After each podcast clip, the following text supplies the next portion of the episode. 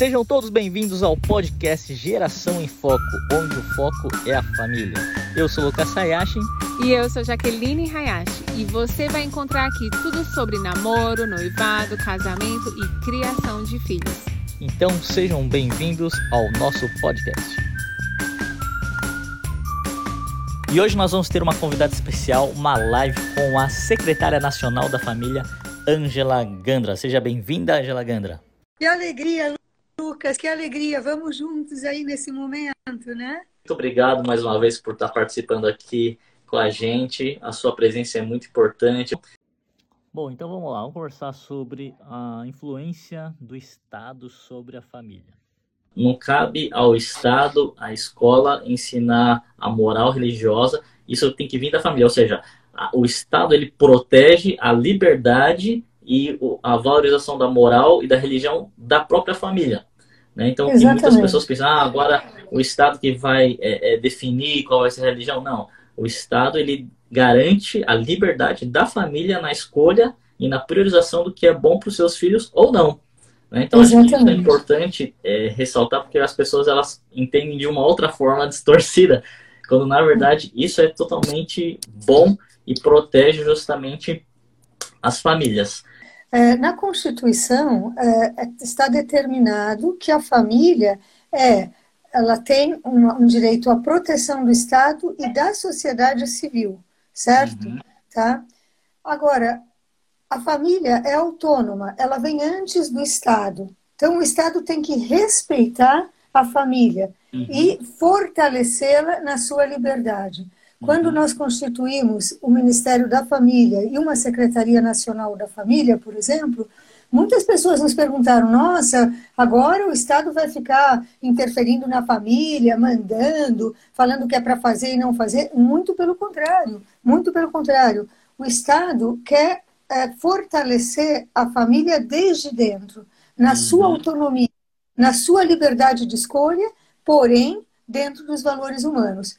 Se nós sairmos dos valores humanos, a, a sociedade civil, a partir da família, vai se deteriorar. O Ministério dos Direitos Humanos ele tem que fortalecer o direito dos pais como primeiros protagonistas na educação dos seus filhos, por exemplo, e deixar que eles possam decidir livremente que sistema eles desejam. Né? Então, nesse sentido, o que o, que o Estado vai, vai defender? Os valores humanos próprios da família, certo? E vai a, a fortalecer a liberdade de escolha das famílias. Por exemplo, tu lembra da campanha que nós fizemos em relação à gravidez na adolescência? O que, que nós falamos? Nós falamos, o Estado vai determinar quando quer para ter relação sexual? O Estado vai. Não. Nós falamos, é, reflita, converse com a sua família. Não é? É uma decisão que tem que ser acompanhada pela família no caso dos adolescentes, mas o Estado não tem que interferir em determinar é, algo que é da liberdade humana. Ele tem que dar boas instruções. A ignorância é o pior inimigo da liberdade. O Estado tem que oferecer suficiente informação para que os pais possam decidir por si só. E quanto mais informação, melhor o exercício da liberdade. Esse é o papel do Estado em relação à família. Proteger a sua autonomia e as suas boas decisões. Tá? Agora, é preciso defender a liberdade religiosa como primeira liberdade, a liberdade religiosa começando na família, não é verdade? Que forma as consciências também. E que a liberdade de consciência é o primeiro respeito que a sociedade deve em termos de cidadania. Respeitar a consciência de cada cidadã, cidadão, porém, ressalto novamente, dentro dos valores humanos. Eu não posso inventar que é dever de consciência, eu matar todo mundo. Eu, né? Então, não. Né? Tem que ser sempre com parâmetro razoável dos direitos humanos. Então, nós estamos defendendo isso na OEA também. A família como berço da liberdade religiosa. Né? Agora, a gente, Estado laico não é Estado ateu. Né? E, e, e a vertente religiosa é a vertente mais profunda do ser humano. Né? É a primeira liberdade né? de se guiar pela sua própria consciência e dialogar com o seu próprio Criador. Então, nós temos que defender também essa primeira liberdade. Pronto. Muito bom, muito bom. Doutora Ângela, o que a gente tem assim, visto muito é que os pais, na, na questão é, de valores morais, de princípios é, que na verdade eles, como a senhora falou, toda a sua formação, os seus princípios e valores morais religiosos foram dados pela sua família, pelos seus Sim. pais. Sim. E, com certeza isso o Estado protege. Só Sim. que tem muitos pais que eles terceirizam essa educação, essa, esses valores, esses princípios, para, na verdade, nem que eles terceirizam, eles esquecem disso. E muitos terceirizam, sim, para a escola e para. Vamos pensar na escola, que não é a responsabilidade dela fazer isso. Então, eu queria que é, você falasse um pouco sobre isso, qual que seria o posicionamento dos pais, como que os pais poderiam pensar diferente e, e para eles entenderem a responsabilidade deles e quais seriam as consequências deles não fazerem isso? Olha, é, é, primeiro é muito importante lembrar que até nos tratados internacionais se defende a família, como e a Declaração dos Direitos Humanos também, né, a, a primeira protagonista na educação dos filhos, certo? Uhum.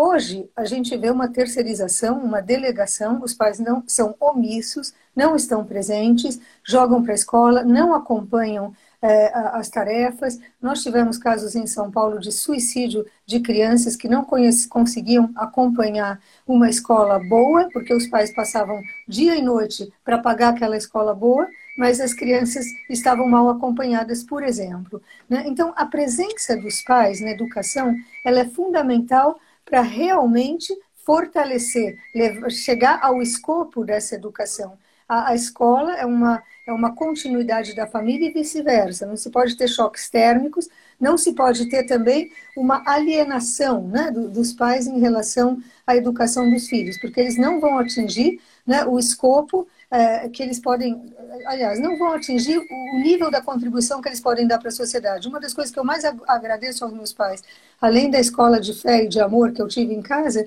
é o maior investimento na minha educação, um acompanhamento na educação. Nós estudamos muito, estudamos muitas línguas, lemos muito, né? e isso a gente foi muito grato, é muito grato. Né? Olha, o investimento na educação é garantir um futuro próspero para o seu filho, a independência, a autonomia, né? a, a, a mesma autonomia econômica. Agora, não, não vamos usar como pragmatismo, a gente tem que pensar aristotelicamente. A educação, a ética nicômaco, né, tudo, a, educação é, é, a excelência do ser humano. Né? O, o, o Aristóteles falava: ninguém foi chamado para ser medíocre, ninguém é, é feliz de, medíocre. Né? Assim, o ser humano ele, ele foi chamado para excelência.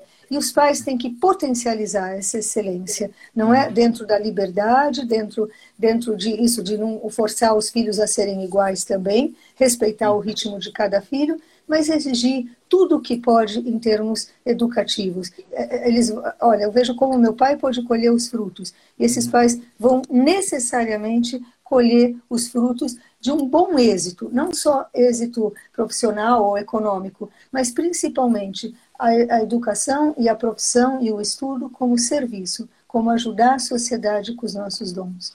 E eu estava pensando assim no povo brasileiro, não sei, é uma percepção que eu tenho que o brasileiro ele tem uma mentalidade de sobrevivência. Então, para ele, é aquela.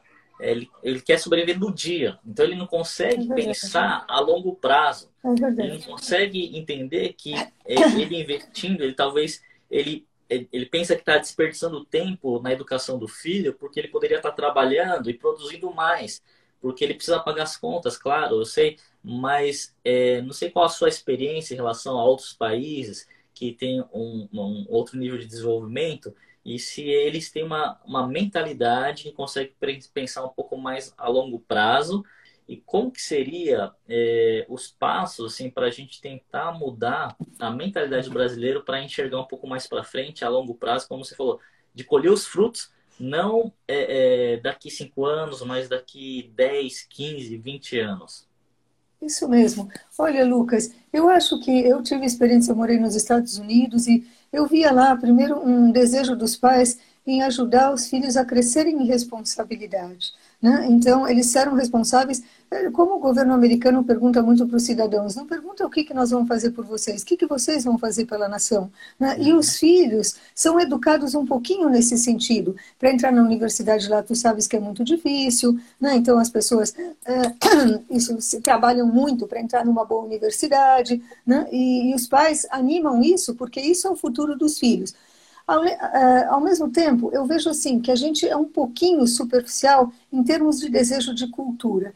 A cultura é uma coisa que se sedimenta. A cultura ela tem que ser trabalhada, estudar uma língua, estudar, é, aprofundar na história, aprofundar. Né? E, e, a gente é muito pragmático. A gente e ainda mais que nessa era tecnológica, a gente tem muita informação, mas a gente não sabe nada. A gente sabe nada de tudo, né? Mais ou menos. Né? Assim, a gente tem, né? E, e, e, as pessoas têm uma, um déficit de atenção tremendo. Elas, Google uma coisa, depois Google outra, a pesquisa na Wikipedia, né? Assim, porque ninguém quer sedimentar a cultura, ler livros, né? Então, é, sabe, Lucas, eu acho que a gente deveria voltar, por exemplo, essa experiência do, do Covid está trazendo primeiro a, a, a vantagem de que os pais estão acompanhando mais as tarefas dos filhos, porque eles estão tendo aula em uhum. casa, não sei o quê.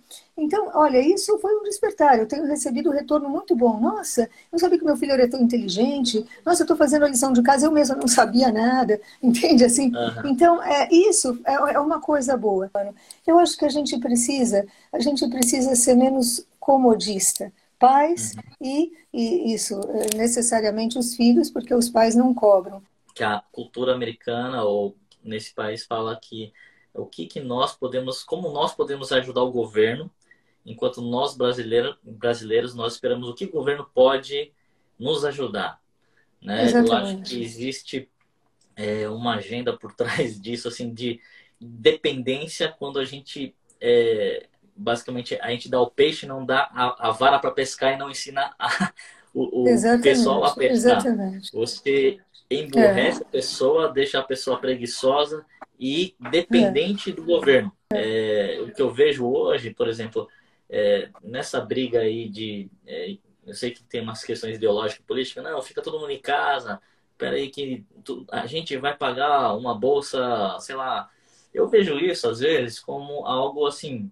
Claro que existe essa questão da humanização, da necessidade, mas eu também eu vejo o quanto isso pode ser maléfico é, ah, sem dúvida, a sem médio, dúvida. longo prazo, porque você sem vai dúvida. criar um povo que vai ser totalmente dependente do Estado e, e consumidor do Estado. O que, que o Estado ah. pode fazer por mim, enquanto a é. nossa, diferente a mentalidade que a gente deveria pensar, não, o que, que a gente pode é. contribuir com o é. governo, né?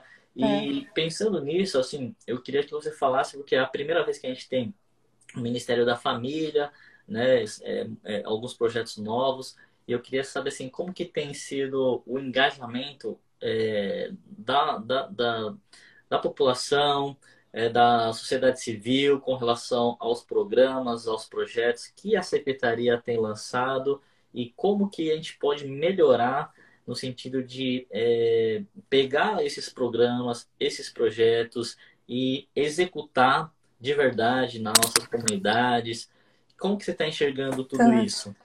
Lucas, olha, muito boa pergunta, né? É, eu penso que toda, todo paternalismo ele tem um alto interesse atrás, né? Quando o Estado ajuda, é, muitas vezes ele ajuda porque ele quer voto de novo e porque as pessoas dependentes elas são manipuláveis, tá? Então, é, elas não têm autonomia, elas não têm independência e é fácil, é a política pão e circo né? que foi do Império Romano. Tu dá, tu dá, depois as pessoas ficam contentinhas lá, que estão tendo alguma coisa, mas elas nunca vão ser autônomas de verdade. Isso é um crime. Né? Existe um princípio em, em, em direito, né, em filosofia política, que chama princípio da subsidiariedade. Esse princípio fala: o Estado só pode fazer enquanto o privado não pode fazer até ele poder fazer. Né? Ou repete, seja, de, repete de novo esse princípio, qual é o nome do princípio? Chama subsidiariedade. Subsidiariedade. O subsidiariedade. O que é. quer dizer? O Estado ele só pode tomar a frente de algo privado enquanto o privado não puder fazer, a iniciativa privada não puder fazer, potencializando essa iniciativa para chegar a fazer. Certo? Hum. Seria aplicar a, a, aos governados é, o lema não faça por uma, por uma criança o que ela pode fazer sozinha, tá uhum. tá bom? Não, não, quando um pai faz pela criança o que ela poderia fazer, ela, ele, vai, ele vai realmente anulando a potencialidade daquela criança, não é verdade? Uhum. É verdade. Então, quem, quem é responsável pelo, pela, pela isso por um país, por uma nação, não é o governo. Em primeiro lugar, de verdade, é a sociedade civil. E o governo serve essa sociedade civil. Nós somos representantes do povo, nós somos servidores do povo, não é uhum. verdade? Então a gente deveria, deveria fortalecer né, é, o papel e a responsabilidade da sociedade civil. Essa foi a entrevista com Ângela Gandra, secretária nacional da Família. E ficamos por aqui e até o próximo episódio. Valeu e sucesso total.